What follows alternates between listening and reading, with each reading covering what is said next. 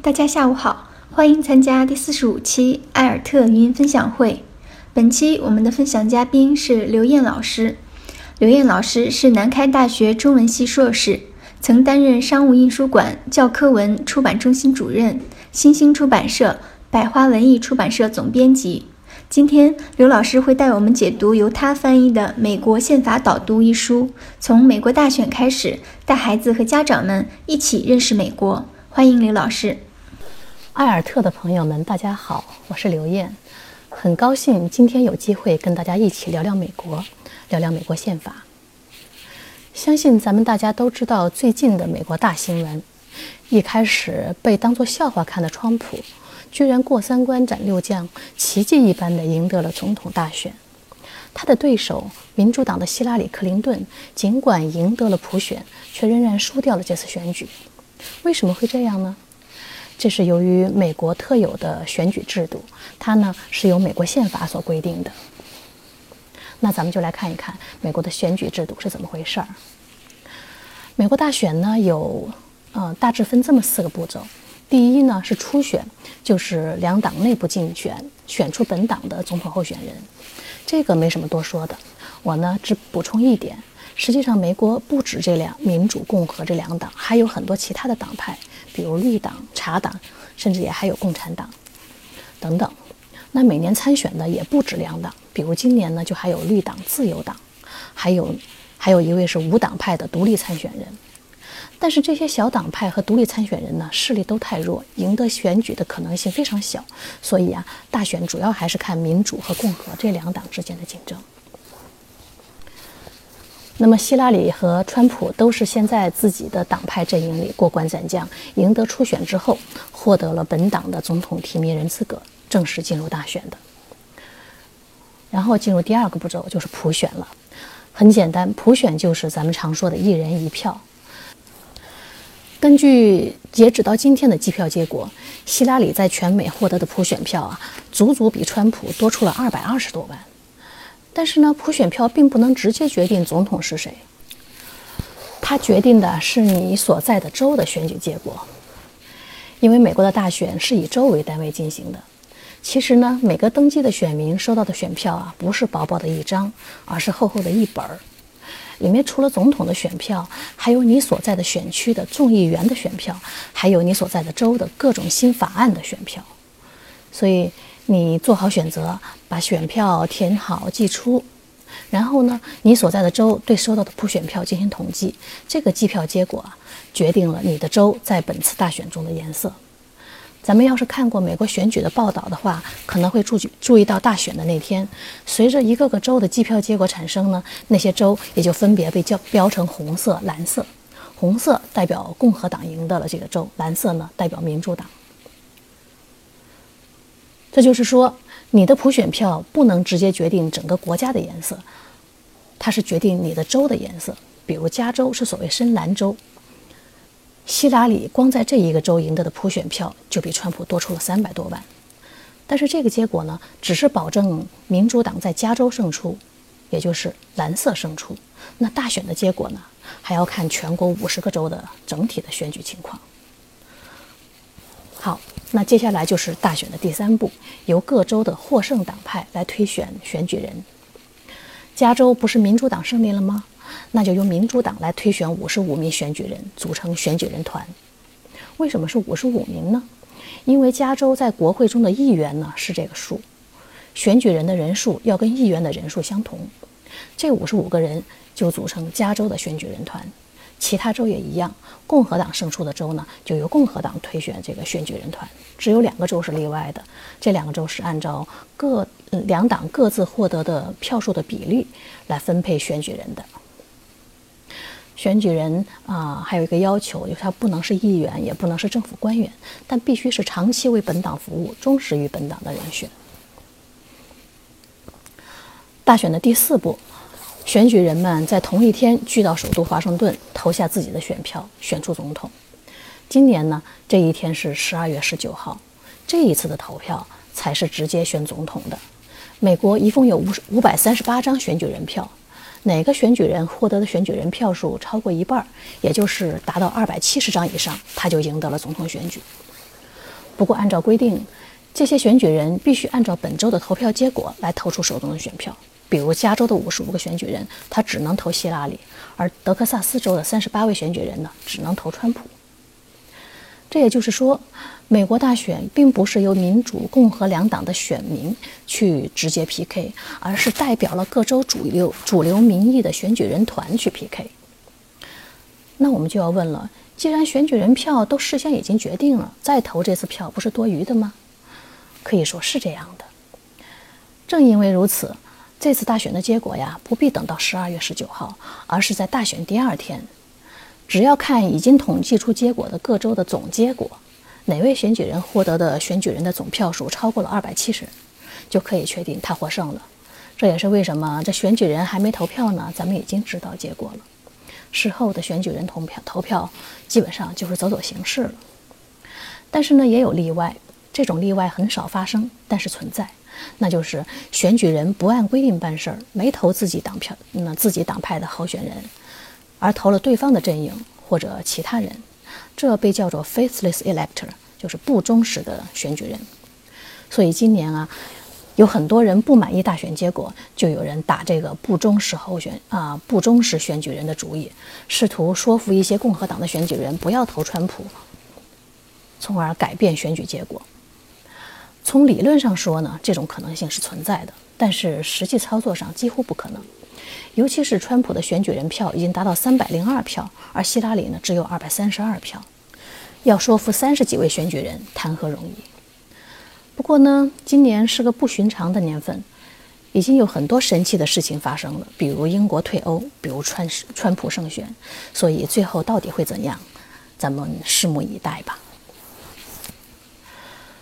从以上的介绍呢，咱们可以看到美国政治的一个重要特点，那就是它是选举政治，总统和议员都是选举产生的。刚才说到选票，里面不光有总统的选票，还有众议员的选票，对吗？他们都是由选举产生的。那对美国政治了解的多一点的人知道，国会不但有众议员，还有参议员。那参议员又是怎么产生的呢？也是选举产生的。只不过他们不是由普通选民投票，而是由国会议员投票选出来的。这都是出于宪法的设计。宪法给众议院和参议院安排的角色是不一样的。众议院呢，要直接反映民众的意愿，所以它是由民众直接投票来选；而参议院呢，是由品行正直、博学智慧的人组成。这样。国会两院之间呢，就能形成一种既互补又互相牵制的关系，他们共同做出的决定就更有可能是最为合理的决定。从这样啊，咱们可以看到宪法在美国政治中起到的重要作用。事实上，美国宪法对美国的政治、经济、社会、生活等各个方面都有重大的影响。美国就是由宪法塑造出来的。那接下来，咱们就来看看这部美国宪法到底是怎么一回事儿。对于美国宪法呀，有广义和狭义两种理解。狭义的来理解呢，美国宪法就是指宪法本身和它的二十七条修正案。那美国宪法呢，是在美国独立之后不久，由各殖民地代表在一七八七年制定，一七八九年批准实施的，所以呢，后世把它称为一七八九年宪法。这是世界上第一部成文宪法，而且一直沿用至今。从那时到今天，二百多年过去了，就只添加了这么二十七条修正案。这部宪法对世界影响深远。很很多国家的宪法呀，都是以美国宪法为蓝本制定出来的。我们知道，美国人非常以宪法为骄傲，历届美国总统就职宣誓，都不是说我要忠于啊美利坚合众国，而是说。我将竭尽全力恪守、维护和捍卫美利坚宪法。那移民在入籍美国的时候呢，先要考宪法；那入籍宣誓的时候，也要说我将支持和捍卫美利坚合众国宪法。那这是狭义上的宪法，就是宪法本身和它的二十七条修正案。那广义上呢，美国宪法还包括其他的两部宪法性文献，也就是《独立宣言》。和联邦党人文集，联邦党人文集呢是一部解释宪法的集子，对这个呢，我们就不多说了。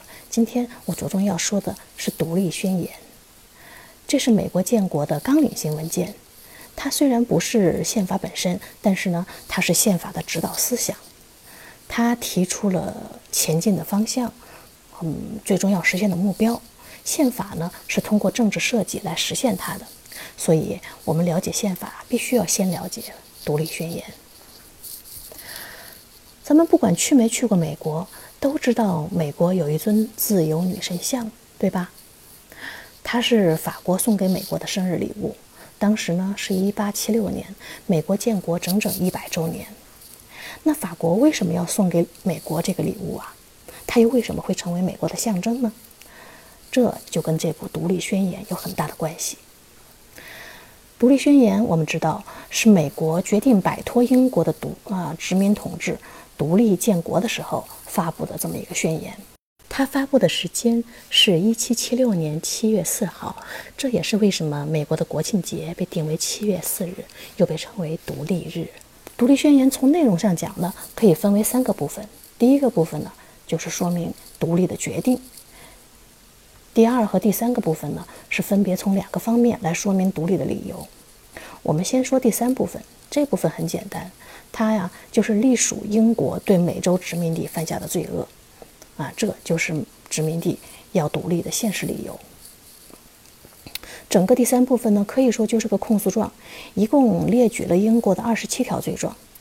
这二十七条罪状呢，大部分是合乎实际的，有的不免有点夸张，甚至可以说强词夺理。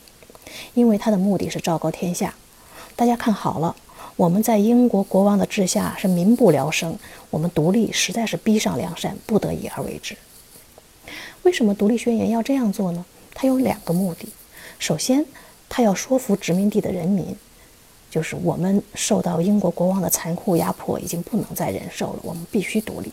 同时啊，他还要说给其他的国家听，为自己尽可能的争取外援，因为他们要对抗的。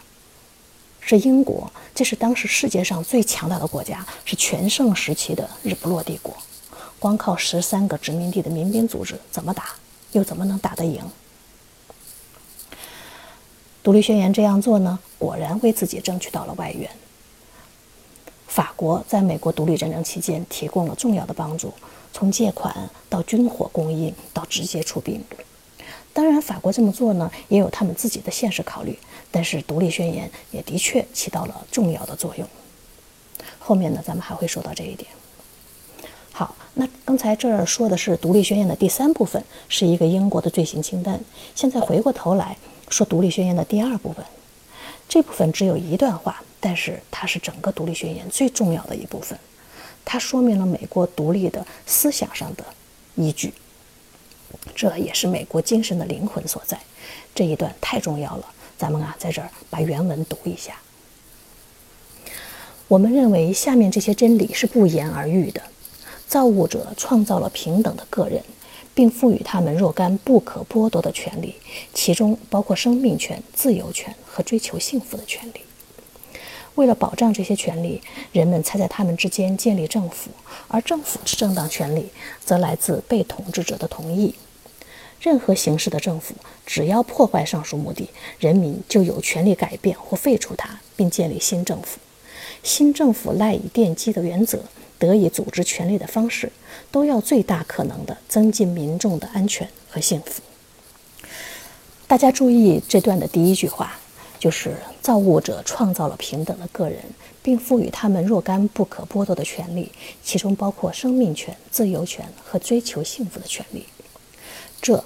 就是整个独立宣言的灵魂，是美国精神的核心。它就是要让人人平等，人人能享受这不可剥夺的三大权利。这个思想啊，并不是美国人原创的，他是来自欧洲的启蒙思想家，像英国的洛克、法国的卢梭、孟德斯鸠等等。但是呢，美国是第一个把这个思想付诸实践的。他们真正要在一片土地上。动手来实践这个思想了。当时的全世界都是君主制国家，等级观念还是深入骨髓的。国王就是国王，贵族就是贵族，平民就是平民，各阶层之间呢是泾渭分明。要想跨越等级，几乎不可能。在这样的现实环境之下，人人生而平等，每个人都拥有不可剥夺的权利，这些说法可以说振聋发聩。可以想象，独立宣言对世界的影响，尤其是对他对他的思想的原产国之一法国的冲击力有多大。很多法国人为他热血沸腾，所以呀，美国独立战争期间，很多法国人为美国捐款，帮美国倒腾军火，还有人自愿的跑到美国去帮美国人打仗。独立宣言发表十三年后的一七八九年，法国大革命爆发了，颁发了。颁布了人权宣言，提倡自由、平等、博爱。这部宣言呢，就受到了独立宣言的影响，同样成为人类近代史上最重要的思想文献。这么一来啊，咱们就能理解法国为什么会送自由女神像给美国了。咱们再来看看这个女神像的细节哈。女神，嗯，女神像的脚下呢是散落着破碎的锁链。这象征着挣脱枷锁，获得自由。女神的一只手呢，高举着火炬，那是思想之光，自由之光。另一只手，有人注意到那只手里是什么了？就是一部独立宣言。所以呀，这个自由女神像真不是一个普通的礼物，它是对独立宣言精神的礼赞。这也是为什么自由女神会啊，这个自由女神像会成为美国的象征。所以，我们说，独立宣言的精神，对自由、平等和个人权利的追求，是美国独立的理由，是他们要实现的理想。所以，国家的建立和政府的设置，就是为了实现这个理想，保障人们的这些权利。所以说，独立宣言和美国宪法的关系，就是精神与实践的关系，理想与路径的关系。美国宪法呢，包括前面的七条正文和后面的二十七条修正案。咱们先看美国宪法正文，正文的前三条讲的就是最重要的三件事儿，就是立法、行政和司法这三个政府分支的权力范围、它们的产生方式、它们相互之间的关系。后面四条呢，讲的是州与州之间的关系、联邦与州之间的关系、修宪的流程和宪法的批准。咱们今天呢，不一一讲了。咱们掌握住下面这三点，就算是掌握了美国宪法的精髓。第一点，政府的权利来自于人民的授权，人民授权给政府，政府才有了权利，而不是说政府自己说自己有什么权利，他就有什么权利。第二点，美国社会是一个法治社会，一切以法律为依据。第三点，美国政府由立法、行政、司法这三大部分组成。政府呢，实行三权分立，三种权力机构各自独立，同时又互相制约。这么说起来呢，比较抽象。咱们来举几个例子。不知大家听说过没有？美国也在修高铁，好几个地方都在修。在加州呢，就是在洛杉矶和旧金山之间就有这么一个高铁计划，而且啊，十好几年前就开始了。我记得我二零零四年第一次到美国的时候，就听说了这件事儿。等啊等啊等，现在二零一六年都快过去了，高铁呢似乎连影子都还没有。我特意上网去查了一下，按目前的计划呢，第一阶段的工程要二零二九年才完工，第二阶段要到二零四零年，这速度比蜗牛还慢呢。就这么一条高铁要花半个世纪去建，为什么会这样？是没钱吗？加州是美国最发达、最富裕的州，光这一个州一年的 GDP 就已经超过法国了。所以没钱实在是说不过去。那为什么这么慢呢？主要是因为有人反对它。为什么会反对呀？高铁是多好的事儿啊！高铁修好以后，洛杉矶和旧金山之间两个来小时就到了。现在呢，开车要六个小时，坐飞机倒是快，可是它麻烦呢。但是呢，就是有的老百姓他不喜欢高铁，不喜欢的理由有很多。有的人认为啊，修高铁要花那么多钱，太不值了。我们完完全可以拿这笔钱去干更加有意义的事儿，比如给学校建更好的楼，配更好的设备，比如给更更多的人提供医疗保障，等等等等。有的人呢是环保主义者，他们认为高铁所经过的沿途地区啊，这个生态会受到很大的破坏，所以他们坚决不同意。还有的就是因为高铁要从他家门口经过，他嫌吵。不管怎样。老百姓不愿意，他就会去找自己选区的议员去反映意见。说到这里啊，咱们解释一下什么叫选区。这是跟众议院相关的一个概念。咱们前面讲大选的时候也讲到，美国的立法机构也就是国会，它分参议院和众议院，其中呢，众议院就是直接反映民意的机构，对吧？那怎么反映呢？每个州都要按人口分成很多选区，而每个选区的民众呢，要在大选的时候投票，选出一位代表本选区的众议员。所以每个老百姓都能在众议院找到一位代表自己选区的议员，这样就能保证民众的意愿能够很好的传达到政府中去，通过制定政策得到解决。而且众议员的任期只有两年，如果你干得不好，老百姓不满意，两年后你就得下台。所以众议员这个制度啊是比较好的，保证了民意能够得到体现。好。那么不喜欢高铁的老百姓去找议员，找的老百姓多了，议员就明白这就是自己选区的大多数的民意，那他就得执行老百姓的意愿，抓紧钱袋子，不给高铁拨款。这个拨款权呢，也是国会掌握的一个重要权利。相应的另一个权利是征税权，征税权和拨款权，说白了就是收钱和花钱的权利，对不对？也就是说呢，呃，宪法把这个最重要的权利交给了国会。那国会这个权利又来自哪儿呢？它来自老百姓，对不对？是主流的民意。如果说要求他这样做，他就要这样做。这就是所谓政府的权利来自人民的授权。咱们再来看另一个例子。咱们知道，美国现任总统奥巴马的八年任期中啊，一个最重要的政绩就是实行医疗改革。啊，推行了，啊，咱们经常听说的奥巴马 Care 这部法案呢，是由奥巴马政府提出，经过国会批准以后开始实施的。法案呢，要求所有的人都必须有医疗保险，你要是不申请医保啊，你会被罚款。这个奥巴马 Care 使得美国三千多万没有医保的人获得了医保，因此呢，非常受底层民众的欢迎。当然了，这些底层民众的医保呢，是在政府的资助下获得的，这就意味着政府的支出会大大增加。政府支出哪来呢？靠征税，税又是从哪儿来呢？从老百姓和企业交的。所以呢，这也就意味着老百姓和企业的税务负担会大大增加。事实也的确如此。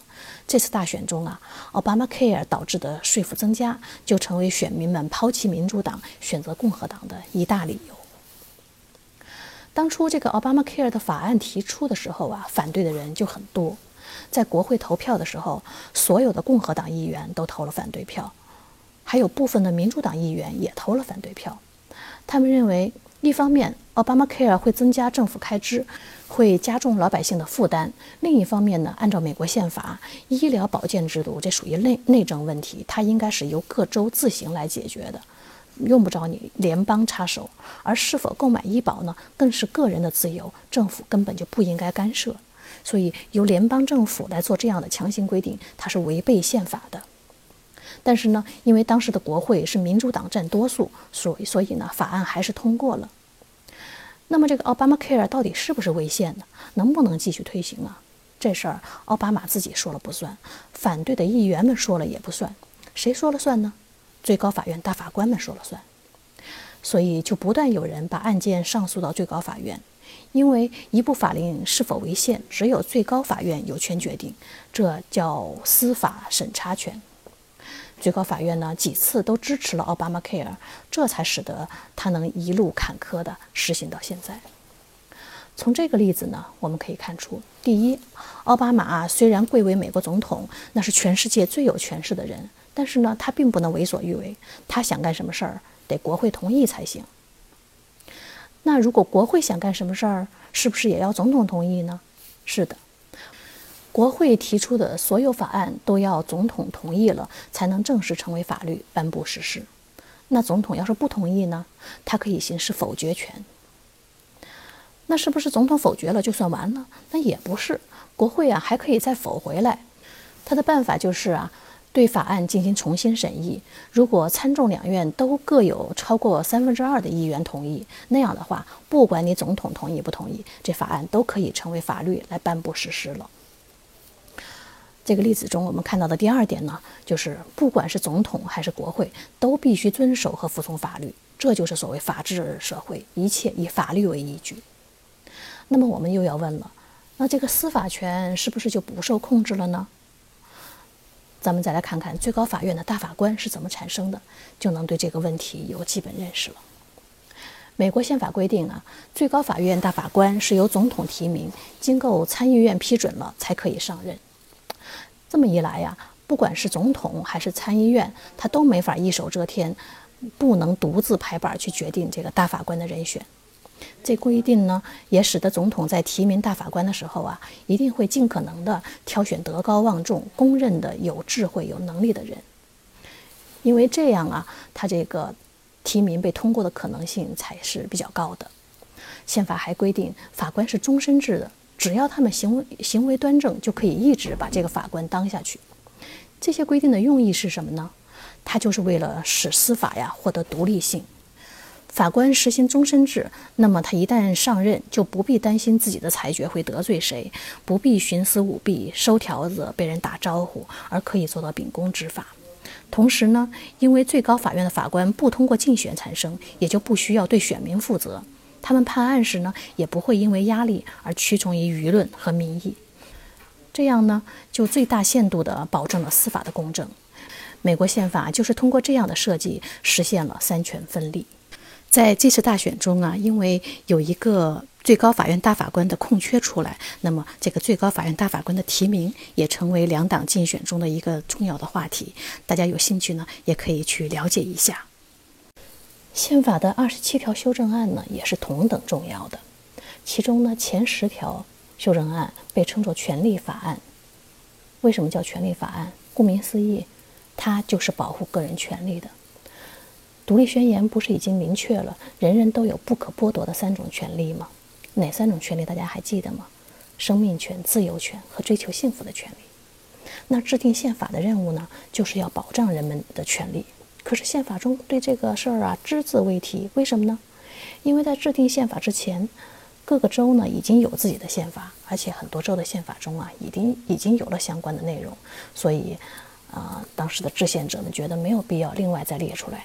还有一个考虑就是，生命权、自由权和追求幸福的权利，它的具体内容啊太广太多了，他们怕自己没法一一列出来，那些没能列出来的权利，是不是反而就无法得到保护了呢？就出于这些考虑，宪法中没有跟个人权利相关的内容。但是宪法公布之后，遭到民众的批评，认为这部分内容是必不可少的，怎么办？亡羊补牢吧。制宪者们马上动手，在第一次国会开会期间，就向国会提交了十二条修正案。国会否决了其中的两条，剩下的十条呢，就是今天所说的权利法案。有了这些权利法案，再加上后来陆续添加的十七条修正案，美国人的权利才逐渐的一一落实到宪法的确认和保护之下。比如第五修正案，确保每个人都有受到公平审判的权利。第十三修正案废除了奴隶制，第十九修正案让女性获得了选举权，等等。就这样，在宪法的保驾护航下呀，各种权利呢获得了维护和伸张，独立宣言的思想就这样越样越来越多的落到了实处。时间关系呢，我们就不展开讲修正案了。概括的说。我们今天的内容呢，主要是要搞清美国宪法的构成和独立宣言与宪法之间的关系，还有啊，美国宪法的几个主要的特点。嗯，美国宪法的内容呢还很丰富，有兴趣的朋友啊，可以去找这方面的书来读一读。我今天讲的内容呢，基本来自于我翻译的这本《美国宪法导读》，它的作者。理查德·毕曼是美国宪法史的权威，他呢担任过宾夕法尼亚大学的历史教授，美国宪法学学会的理事。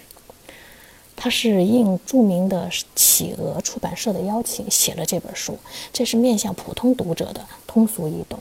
他结合美国的建国史，对独立宣言、宪法。啊，修正案都进行了逐段的解读，分析每一个条款的意义、法理依据，还有背后的争议呀、妥协呀。读起来呢，信息量丰富又活泼有趣，非常适合想要了解美国宪法的小留学生和准留学生们读。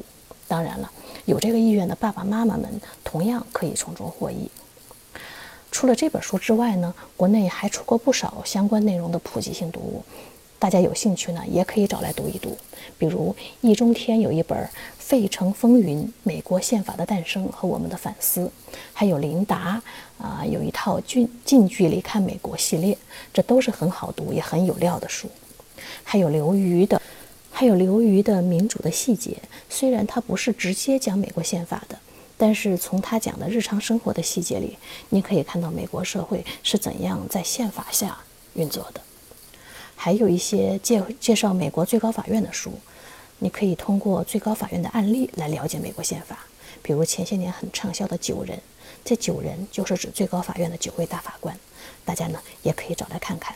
今天就讲这么多，祝大家生活愉快，谢谢，再见。